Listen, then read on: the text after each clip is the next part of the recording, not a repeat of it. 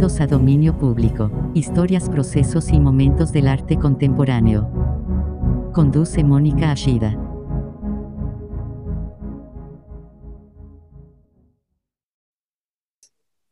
Buenas noches, bienvenidos a Dominio Público, historias, procesos y momentos del arte contemporáneo. Eh, muchas gracias por acompañarnos otra semana. Como siempre está aquí Norberto Miranda al lado mío, pues sigue produciendo el trabajo desde casa. Hola, Buenas noches. Buenas noches. Eh, quiero darle la bienvenida a quienes nos escuchan a través de la radio, en la FM, en las frecuencias 96.3 en Guadalajara, 91.9 en Puerto Vallarta y 107.1 en Ciudad Guzmán, así también como a todos los que nos sintonizan a través de jaliscoradio.com. Y bueno, pues como ya les dije, eh, seguimos grabando desde casa, por lo que si quieren eh, entrar en contacto con nosotros, lo pueden hacer a través de las redes sociales de Jalisco Radio, que son Facebook, Instagram y Twitter, y también a través de mi Twitter personal, que es Ashida Mónica. Y pues bueno, como después de, varios programas que estuvimos eh, festejando nuestro aniversario, nuestro primer aniversario en la radio con ustedes, eh, pues ya ahora ya, ya regresamos a nuestro formato tradicional y para abrir este año tenemos a un muy querido amigo, un gran artista que desde la Ciudad de México nos acompaña esta noche. Gabriel Cázares. Gabriel, ¿cómo estás? Buenas noches. Hola Moni, buenas noches. Hola Norbert, ¿cómo están? Yo muy contento de estar con ustedes. Oh, bueno, pues este, estuvo largo el proceso para darle forma a este programa y ya verán ustedes por qué. Pero antes de, empezar, quiero presentarles brevemente a Gabriel, muy brevemente, porque ya, ya son varios años de carrera, no te hagas, y tenemos muchas cosas que platicar. Pero así a grandes rasgos, Gabriel Cázares Salas, él es originario de eh, Monterrey, Nuevo León, egresado de la Facultad de Artes Visuales de la Universidad Autónoma de Nuevo León. Ha desarrollado su trabajo de forma individual y colectiva es miembro del Tercer Un Quinto con Rolando Flores y Julio Castro hasta 2014 y colaborador en proyectos como Objeto Posible y Llanura. Sus procesos artísticos están orientados a generar desde lo individual plataformas de colaboración y diálogo para concebir propuestas artísticas y cuerpos de obra diversos. Y lo voy a quedar hasta ahí porque creo que eh, muy particularmente en tu trabajo bueno, y en varias cosas, porque pues eh, podemos hablar de colectivos, hablemos desde ahí de lo individual, pero eh, por el tipo de trabajo que, que, realizas, Gabriel, pues sí es como de que tenemos que detenernos algo en cada uno de los procesos que vas llevando. Y me gustaría que empezáramos platicando sobre eh, la colectividad, porque tú inicias, o sea, los, los sus inicios en, en el mundo del arte, son en colectivo, no son con el tercero, un quinto, no, no es que cada uno haya tenido su carrera, se reúnen después y ya. Tienen, manejan ustedes un formato bastante particular y debo de decir muy exitoso, ¿no? En esta forma de trabajar en conjunto y también individualmente desarrollar eh, sus propias obras. ¿Cómo es que, se da esta, esta forma de trabajo, este, este unirte con, con Rola y Julio? Eh, eso, sucedió en la universidad, en la Facultad de Artes Visuales, en, la Autónoma de Nuevo León. Eh, éramos estudiantes y lo que mm, yo creo que, vaya, la colectividad surgió más como con una especie de, mm, de llevar a la práctica lo que en clase veíamos. De alguna forma era como un curso paralelo al, al, al, vaya pues a lo académico que, que suponía la universidad o la facultad, quiero decir.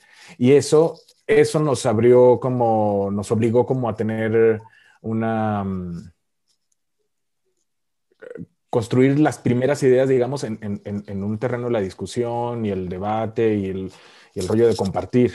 Entonces, esa, esa colectividad, ahora también hay una cosa bien interesante, la Facultad de Artes tiene una tradición bastante larga de colectivos. Hay muchísimos colectivos eh, que surgieron de ahí. Yo supongo que también tiene que ver con un contexto, el contexto regiomontano, ¿no? O sea, la forma en, eh, pues ahora sí que unidos somos más fuertes.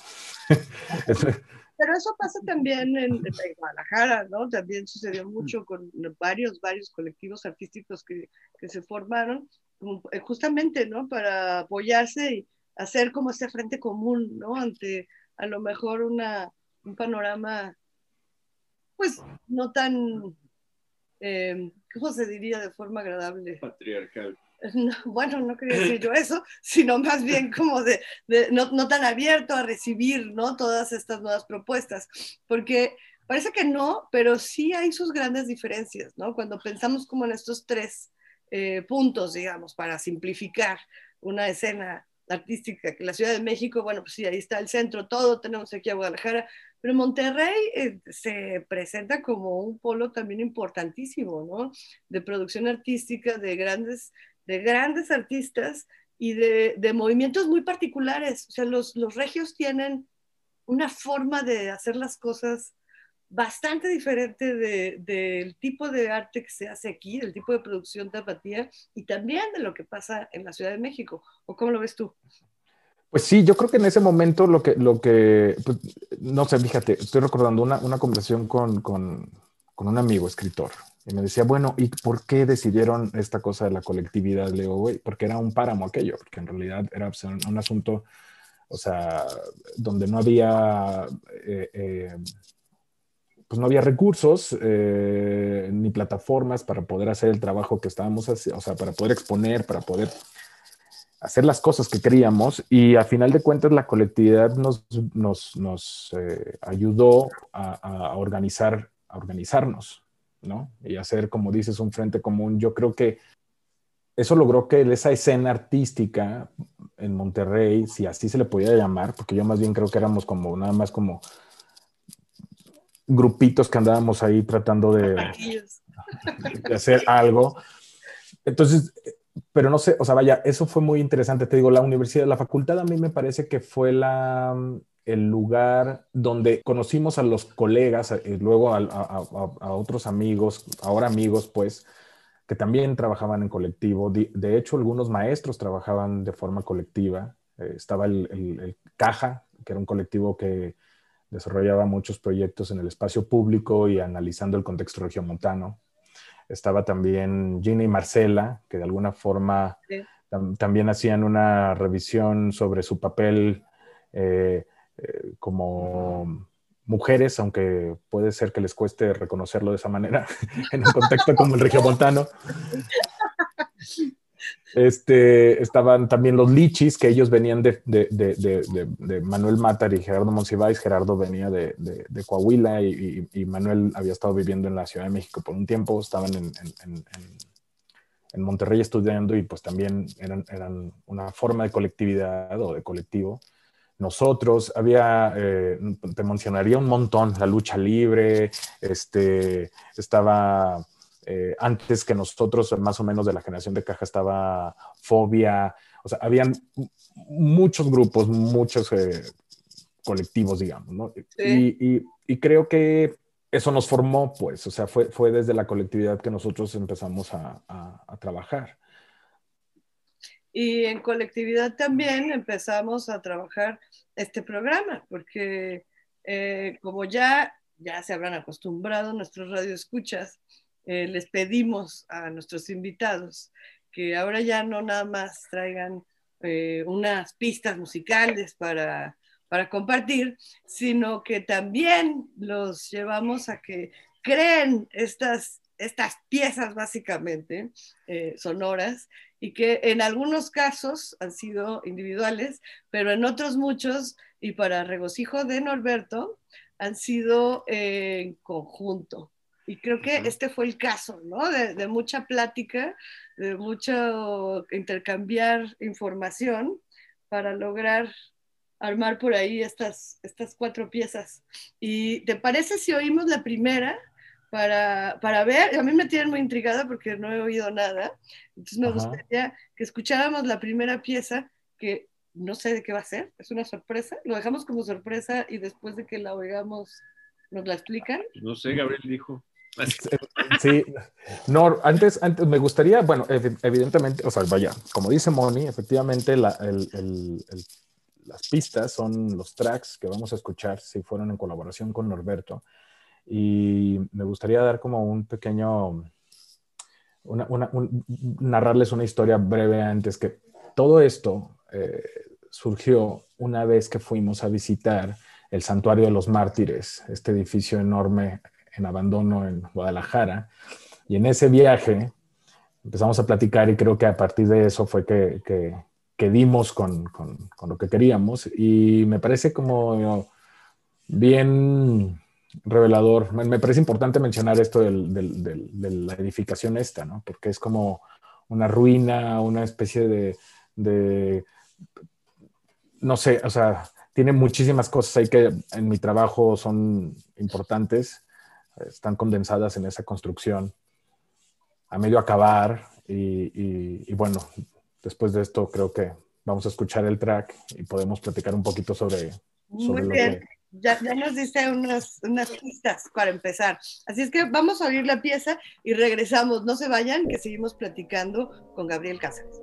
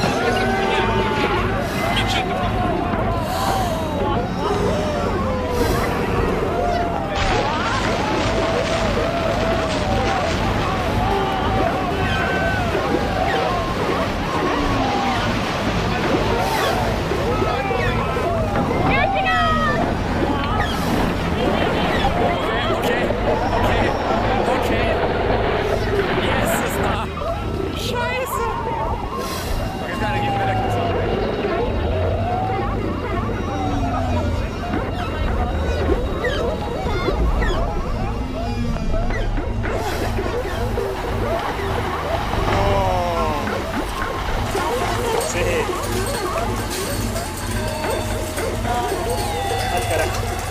Menos mal que esperamos.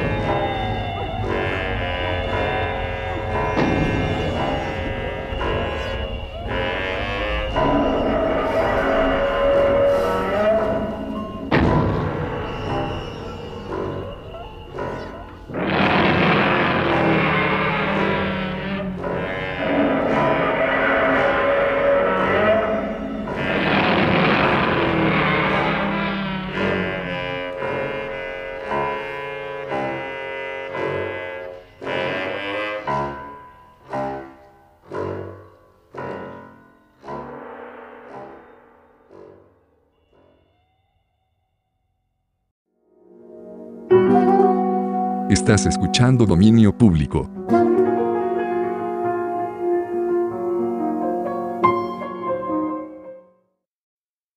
Pues ya regresamos a Dominio Público esta noche platicando con Gabriel Cázares, que nos acompaña desde la Ciudad de México.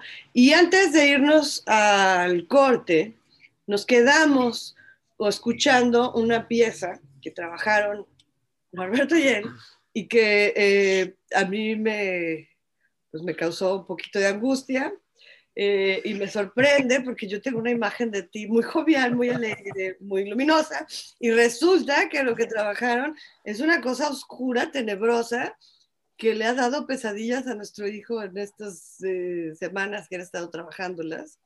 ¿Qué pasó? ¿Qué pasó ahí? Pues yo, pues eh, yo creo, volviendo con lo que comentábamos hace un momento sobre el, el, proyecto del Santuario de los Mártires en Guadalajara, probablemente eso detonó en Norbert y en mí alguna especie como de... Oscuridad. Oscuridad, inquietud para entender cómo, por qué existen estas cosas que son desastrosas. No, veníamos platicando a ver, Nor, ahí, ahí voy a necesitar que, que, también me apoyes en esta narrativa de hechos, pero sí, recuerdo que, que platicando en, en, en, en, ese viaje a este lugar, este, le comentaba a Nor de, una, de un libro que había estado leyendo que se llama La facción caníbal. Lo leí hace mucho tiempo y es algo que, que de, de, de repente consulto, ¿no? Es un libro bien interesante. Y hablan de la introducción eh, menciona un, suceso, un hecho bastante interesante sobre cómo un compositor alemán eh, que se llama, se apellida Stockhausen, el, cuate menciona en una entrevista que los eventos de, los atentados terroristas en 2001 en Nueva York sobre las Torres Gemelas habían, eh, eran, eran, el, los describió como un evento artístico el, el, de una relevancia así histórica. Evidentemente esa declaración le, le causó, o sea, vaya, todo el mundo se le fue encima. Y, y, Norbert y yo platicábamos sobre eso, de cómo es que efectivamente el, el cuate este mencionaba en la entrevista que, que bueno, que, que, esa, esa sorpresa, ese, ese eh, instante que reveló emociones en las personas era algo que, el arte pretendía, ¿no? O sea, el arte pretende hacer esas, esas, causar esas revelaciones, ¿no? Entonces ese evento dramático y bueno, diabólico casi, pues también tenía esa misma equivalencia, ¿no? De alguna forma. Entonces, platicando entre eso, Norbert y yo decíamos, bueno, efectivamente sí es cierto lo que uno espera, es que cuando cuando ve o se aproxima a una obra de arte tenga una especie de revelación que sea, eh, que modifique la forma en que vemos las cosas. Tal vez la palabra revelación es un poco exagerada y después de que seguramente los radioescuchas... Exactamente, ya, después los radioescuchas eh, saben que fuimos al proyecto del santuario de, los mártires, pues pensarán que ya estamos nosotros... Este, en un rollo místico tremendo. En, un rollo místico tremendo, pero guardando las proporciones de una cosa y otra, sí es cierto que uno pretende que efectivamente el arte pueda eh, decirnos algo, ¿no? Pues sí, sí, que te mueva un poquito. Y, y bueno, realmente nos movieron. Estas son cosas, yo lo único que alcanzo a descifrar ahí son los cantos de las ballenas, que me parecen bellísimos y que en este contexto son escalofriantes. Sí. Pero ¿qué más había por ahí? Pues lo digo, los sonidos, este, una vez este, entendiendo este concepto, pues empezamos a buscar sonidos que fueran singulares, ¿no? Completamente singulares también. Y, y, y, me fui a, a, buscar eh, pues cosas que hablaran de fenómenos naturales gigantescos o cosas que no se escuchan casi nunca. Este, entonces el sonido de los sismos, está un sonido que le dicen el blob, que es este, pues de un sismo este, a, gran profundidad. Este, eh, hay grabaciones subacuáticas de, de, cómo, del movimiento de los glaciares y ese desplazamiento que tienen. Eh, existen sonidos de lava ardiendo, eh, este, de lava recorriendo y, este, rompiendo cosas a su paso, terremotos. Este, eh, pues es que son cosas que puede que parezcan trágicas para el humano, pero pues que son naturales de este planeta. Pues sí. Oye, Gabriel, y tú mencionabas que había sido un detonante justo esta visita al, santuario, pero lo relacionabas ya con parte de lo que te interesa como trabajo artístico, pues, ¿no? Mencionabas un poco esta idea como de la ruina, eh, bueno, y, además está este megaproyecto, pues, ¿no? Algo eh, que fue polémico, por supuesto, en su momento, y, de ahí eh, platicabas que surgió un poco como el hilo o la, la claridad para poder trabajar estas cosas y verlo con tu obra. Porque esta vez, eh, eh, hoy, queremos platicar contigo, queremos hablar mil cosas de tercero y quinto, por supuesto, pero creo que eso lo haremos cuando estén juntos. Y, y, este programa sí es para centrarnos en tu, en tu quehacer personal, porque eso es algo que me sorprende mucho y que no se ve muy seguido y que probablemente sea una de las, de las claves del éxito, de que sigan, sigan trabajando como colectivo, es el hecho de que puede cada uno también desarrollar su carrera artística de forma personal sin que eso afecte, ¿no? El, que puedan seguir eh, colaborando y que puedan seguir trabajando juntos. ¿Cómo es que desprendes eh, esta, esta parte de, de, tu quehacer y cómo lo, lo, diferencias? ¿no? Porque el trabajo del tercero un quinto es muy complejo y, y, el tuyo tiene una línea completamente distinta y que debe de requerir unos procesos igualmente complejos y complicados y de mucho tiempo y de mucha investigación. ¿Cómo llegan a esto, a que cada quien pueda también eh, hacer su carrera y platícanos tantito por dónde, por dónde te vas tú. Eh, pues mira, hay una cosa que, retomando lo, eh, lo primero que mencionabas, el, el, yo creo que los, los, los em, contextos sociales, los paisajes urbanos son como los lugares, el escenario donde uno, em, a uno le gusta como actuar, ¿no? Y poner atención como a los fenómenos que suceden en estos escenarios. Y muy seguramente eh, yo tengo, pues no sé, un gusto morboso probablemente de visitar ruinas y, lugares en el abandono, porque pues eh, de alguna forma eh, son muy mm, elocuentes, ¿no? Para entender los fracasos de, de muchas cosas a nivel social, político, se puede, en, el, fracaso de algo puedes ver todo ahí, pues, y, describe muy bien incluso la ruta ah, o el camino que, que, se está tomando eh, como, como grupo social, como individuos, ¿no? Dentro de una sociedad. Entonces, eh, no sé si fui claro al respecto, pero me parece como interesante pensar en la ruina. em, me parece interesante pensar en ella para poder entender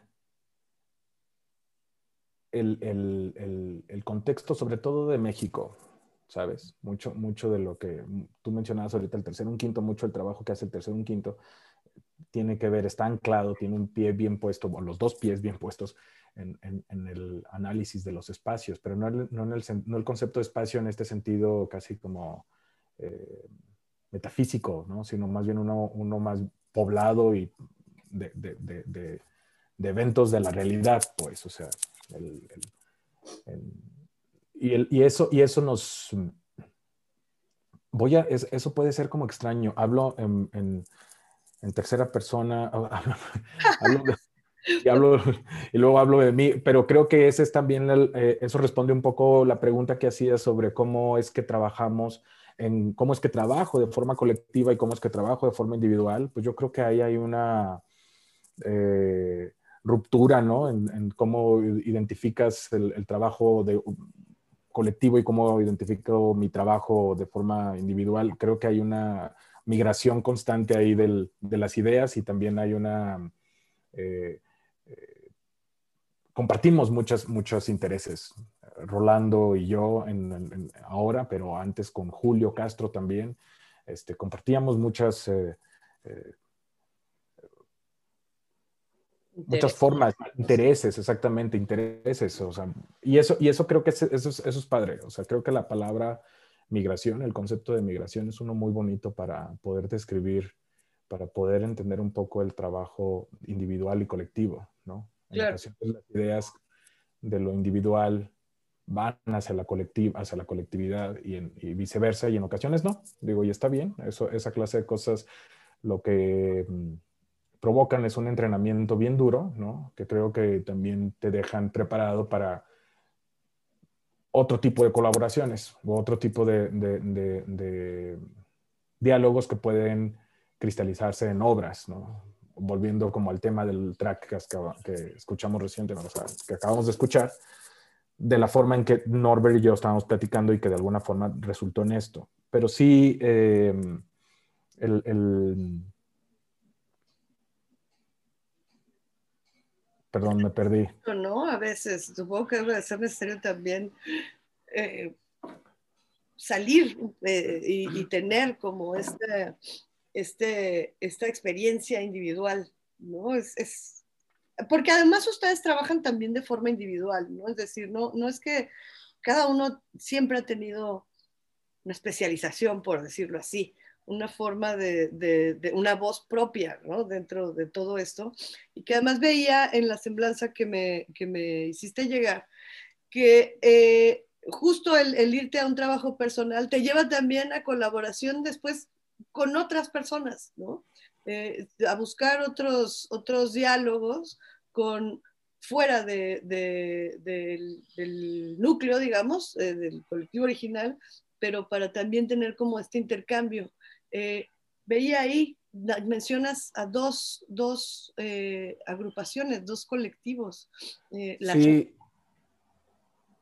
Es, es interesante, fíjate, eso, eso sucedió jun- junto con mm, María Sosa y Noé Martínez, eh, artistas de Michoacán que viven en- aquí en la Ciudad de México.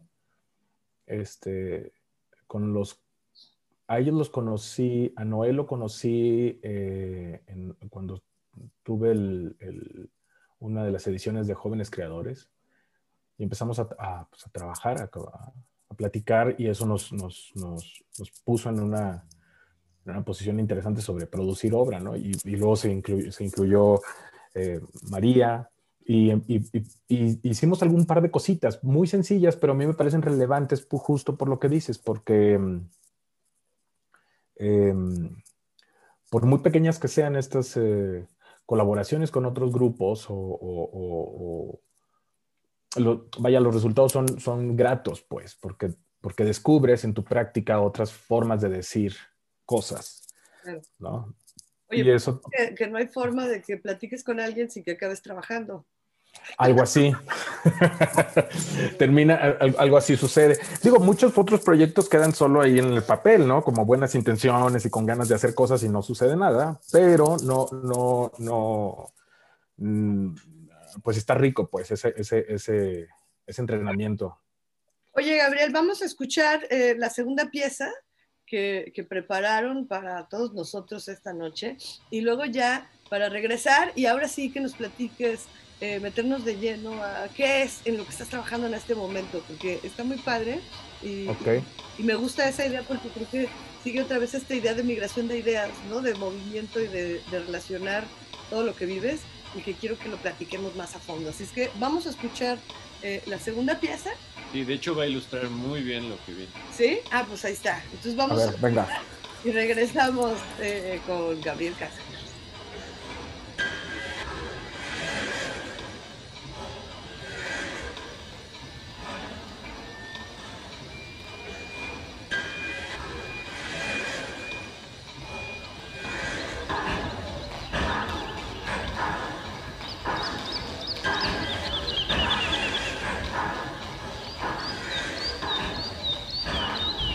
Esa es la que te decía, la roja con, con gris.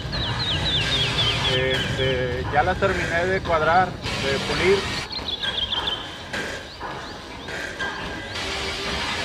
Digo, por la cuestión esta de andar saliendo y visitando eh, gente, pues las almaceno en la casa, güey.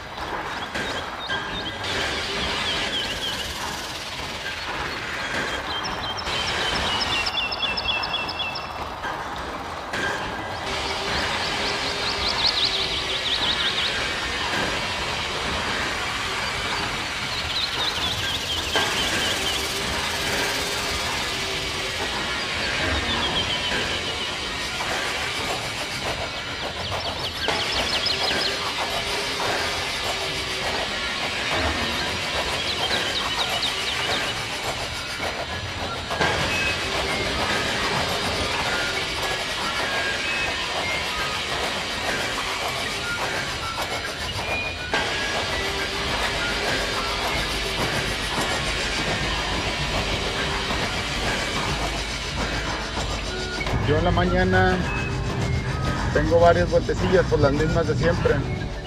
Eh, sí, sí la, sí la puedo hacer. Este, yo creo que mañana la, te, la, te la puedo hacer.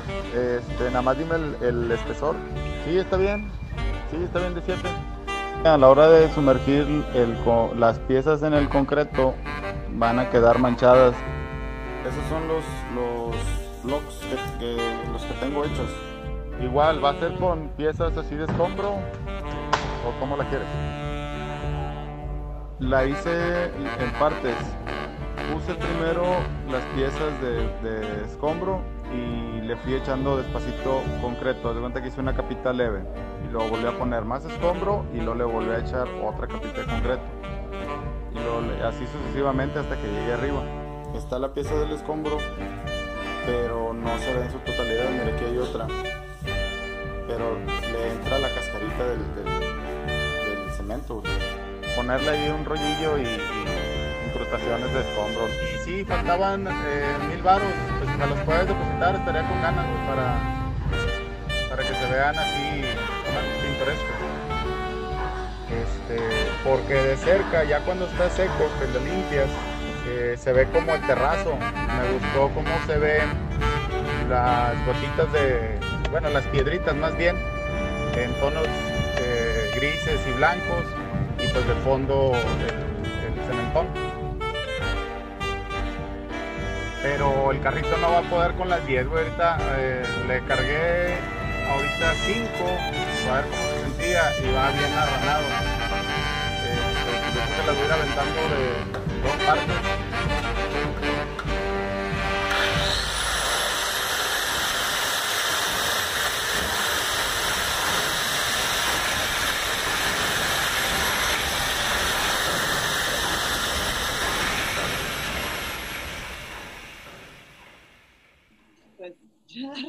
Pues ya regresamos. cuando dijo Norberto que iba a ser muy ilustrativo, se quedó corto porque pareciera como que nos echamos el instructivo, Gabriel, para, para hacer una pieza tuya. Exacto, aparte también está padre porque es, es, es más, es más luminosa que, la, que la, el track anterior, es más, es edificante, digamos. Oye, pues al menos nos sacaron tantito la fuera del agua para respirar y, y poder saber cómo es que llevas estos procesos. Pero ya se nos llegó la hora de nuestro segundo corte, entonces como no quiero que lo, lo dejemos así, este, que dejemos en ascuas quienes nos están escuchando, vámonos al segundo corte para regresar contigo, vamos a regresar contigo Gabriel, para que nos platiques ahora sí eh, de qué va todo esto y por qué esta, esta serie de pláticas ilustran bastante bien tu proceso de trabajo. Así es que eh, vamos, pero regresamos en unos minutos, no se vayan.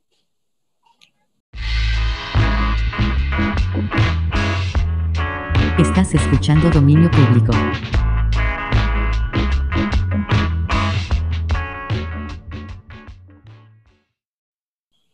Ya regresamos una vez más a Dominio Público, eh, esta noche platicando con Gabriel Cázares, que antes de, de, de estar, de pasar esta pausa, eh, escuchamos una pieza en donde prácticamente nos diste una lección de cómo hacer una obra de arte, o al menos una obra de arte tuya.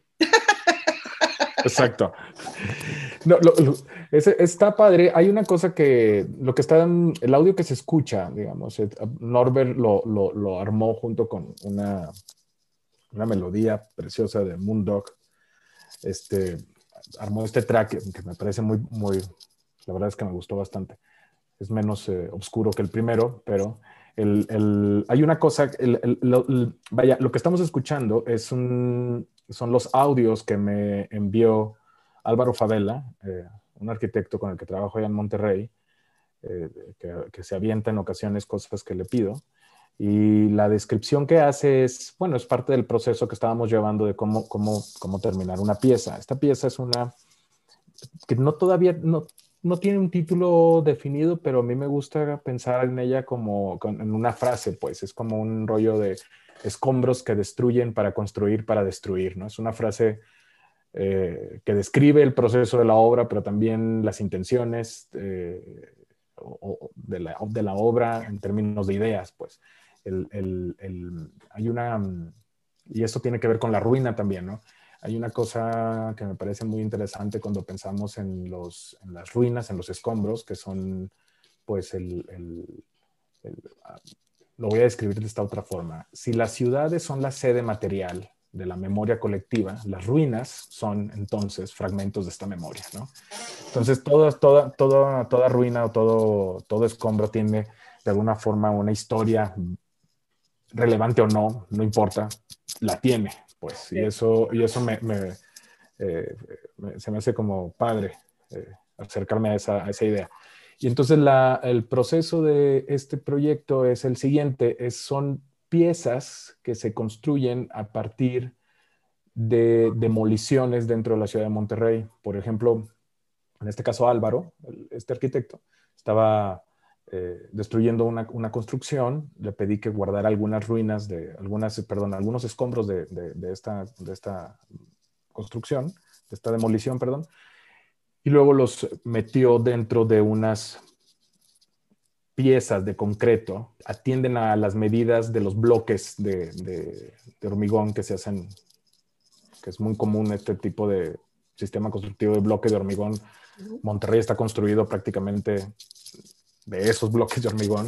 Las medidas son aproximadamente como de 20 por 20 por 40. Hay varias medidas, ¿no? Entonces él hizo varios bloques de, de, de concreto con estas, introduciendo estas ruinas, ¿no? De alguna forma estos escombros y generando una, pues una pieza escultórica bastante sencilla, pero que su fin era introducirse en una construcción existente. Al introducirse en esta construcción existente hay que demoler parte de la, de la, construcción, evidentemente, y estas nuevas ruinas, estos nuevos escombros se introducen nuevamente en otro bloque que va a meterse dentro de otra construcción y así casi infinitamente. No sé si fui claro al describir este proceso.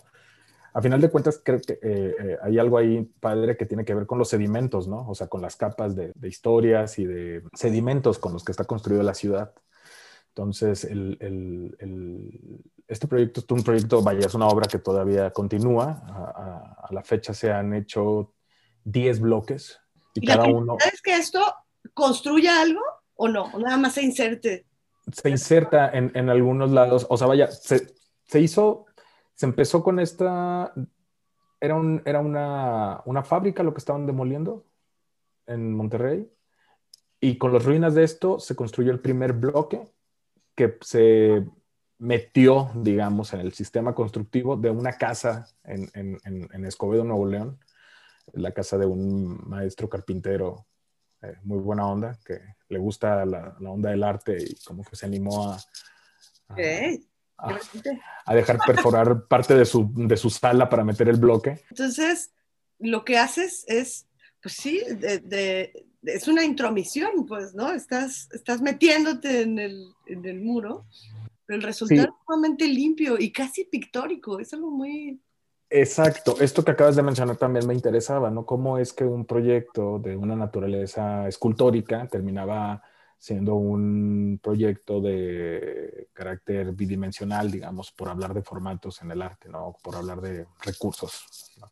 En el arte. O sea, cómo es que esta escultura, al final de cuentas, termina, eh, al introducirse en, los, en, este sistema constructivo que la recibe, eh, cómo es que termina siendo un, eh, pues sí, un, una pintura abstracta, claro. digamos, ¿no? Sí. ¡Ay! Wow. Entonces, entonces las, los escombros que, se, que, que, se, que, salieron de este, de este proceso ya construyeron otro bloque.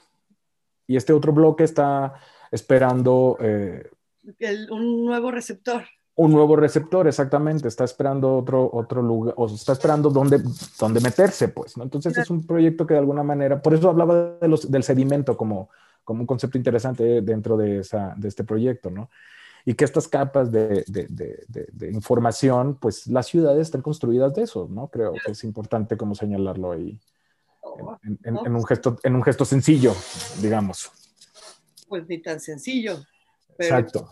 El resultado es realmente, es, es sorprendentemente limpio. ¿no? Que es algo que no te esperarías porque hemos estado hablando de sedimentos de destrucción, de construcción, de, de, abrir, de cerrar, y todo pareciera como un proceso sucio y caótico y sin embargo todo a final de cuentas resulta sumamente limpio, ¿no? muy, sí. muy claro. Oye, sí. vamos a escuchar eh, la tercera pieza que prepararon para, para seguir en esto, porque de aquí creo que podemos pasar a otra cosa que, que, quiero platicar contigo y que tiene que ver con lo que estás trabajando recientemente, pero vamos a, escucharla y volvemos a un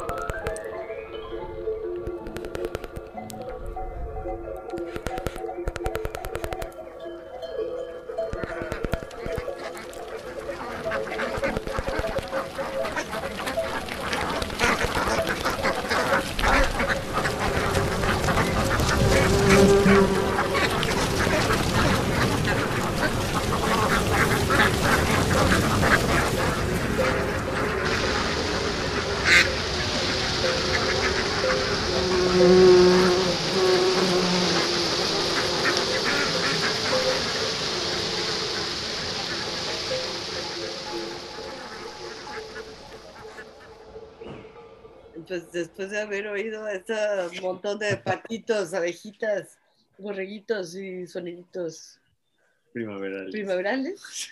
No sé si, yo tengo la ligera sospecha, Gabriel, que Norberto se fue por la libre y ya le valió, hizo lo que se le dio su gana. No sé si Está bien. O Es- se eh, está comparando a lo laborioso de... El- ese, es el estira floja de las colaboraciones, Moni. Ahí como patente ahí como Ni modo, pues. gana la interpretación del, del colaborador, del, del otro. Está bien. No sé, pero, pero bueno, al menos fue algo muy, muy alegre, ¿no? Muy refrescante, contrastando con la primera. contrastando Sí. con la primera. Pero antes de, escuchar la pieza, Gabriel, estábamos platicando justo de estas intervenciones que haces, ¿no? Como de estos ciclos eternos de piezas que no terminan. Eso es algo que me encanta, me llama la atención, de, de cómo piensas en estas obras que realmente no, su culminación no es el objeto, pues, ¿no? No es la obra en sí, sino es esta posibilidad de seguir materializándolas y seguir eh, interviniendo, ¿no? Estos espacios con estas, estos procesos que se van, pues sí, al infinito, hasta que te canses, supongo, hasta que alguien ya no te deje escarbar en su muro para poder volver a hacer otro bloque, para poder introducir uno y llevar el otro a otro lado. Sí. Hay, hay una, fíjate, esto que mencionas me parece que, eh, según yo, hay un, hay un. Por un lado, vaya, estoy pensando en varias cosas, perdón. Por un lado, es en el momento en que estas obras se mm, meten, digamos, en estos sistemas constructivos preexistentes, desaparecen de alguna forma, ¿no? Porque ya no están dentro del radar de los escenarios naturales del arte. O sea, pues esto está en una casa de un maestro carpintero en Escobedo, Nuevo León. Es decir. ¿Sabes? Y muy seguramente terminará cubierta de pintura la pieza. En algún momento dado el señor se va a cansar y va a ponerle otra vez este eh, un aplanado de yeso o yo qué sé y, y la, y pintará su casa, punto. Entonces, me, me interesa también que, que la obra, que las obras, que los proyectos que he desarrollado tengan esa naturaleza, pues, o sea, que puedan como em, perderse, ¿no? De alguna manera. Y creo que va, es muy consecuente con la idea del- de la ruina y de, las eh, de los sedimentos dentro de la ciudad. Hay otro proyecto que tiene que ver con eso, que es una, una pieza de concreto de tamaño, el tamaño corresponde a las medidas de la persona que construyó la pieza, que fue un ingeniero. Sí. Eh, este, mm, Jesús Sosa. Entonces, eh,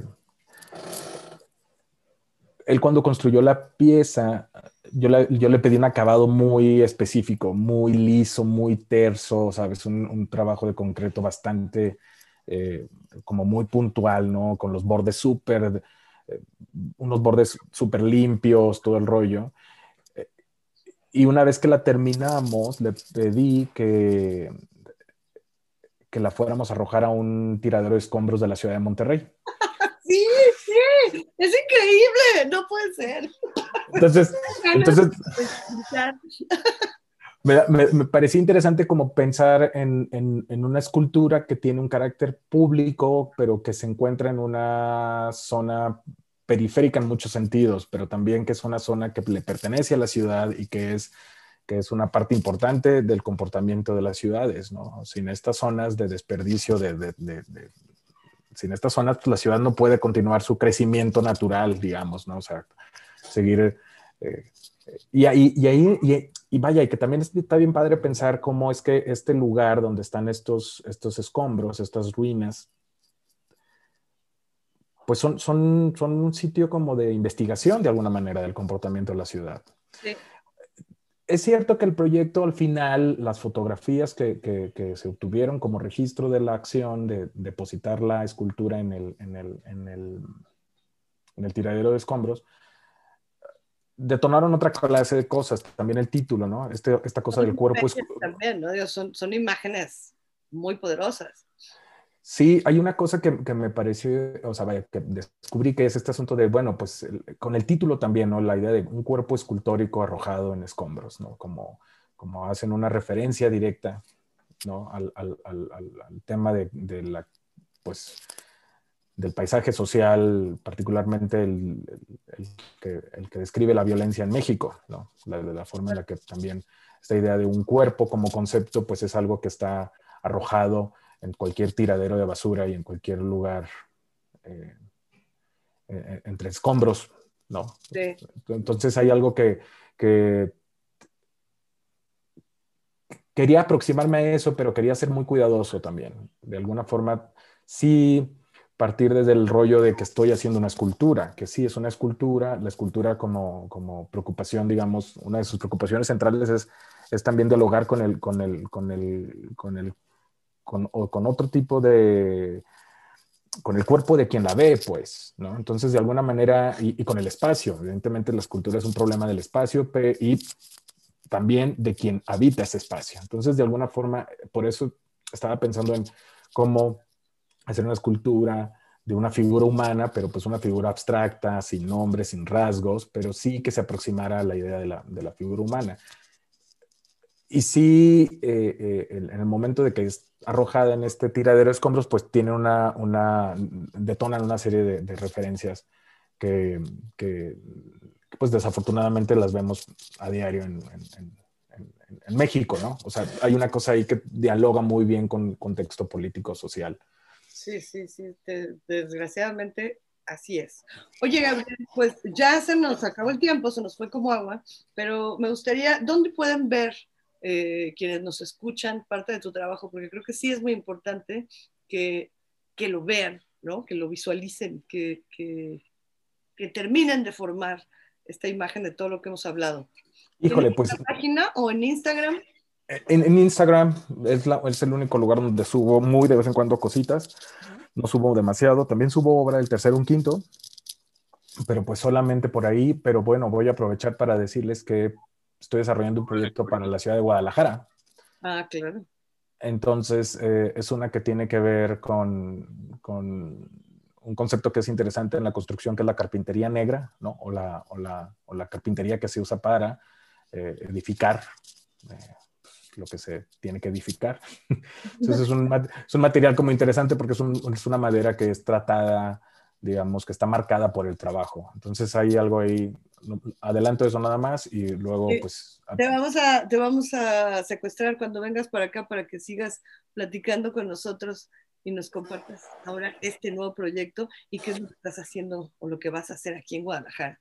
El Instagram de Gabriel es Gabriel Cázares Salas para que lo busquen y vean esas, esas imágenes y ya puedan eh, completar el relato que les hemos hecho. Gabriel, muchísimas gracias. Gracias por estar con nosotros, por tomarte este tiempo, por haber trabajado durante todo este tiempo con Alberto estas piezas, por compartir tu trabajo. Sí, muchas gracias. Y pues nada, no nos queda más que agradecer a quienes nos escucharon. Gabriel, buenas noches. Uh -huh. Muchas gracias por su paciencia y por ofrecerme este espacio. Gracias, Not, también por, la, por, la, por los tracks tan padres. Si tengo un poquito de espacio, podría mencionar que el último está padre porque nos fugamos hacia una interpretación.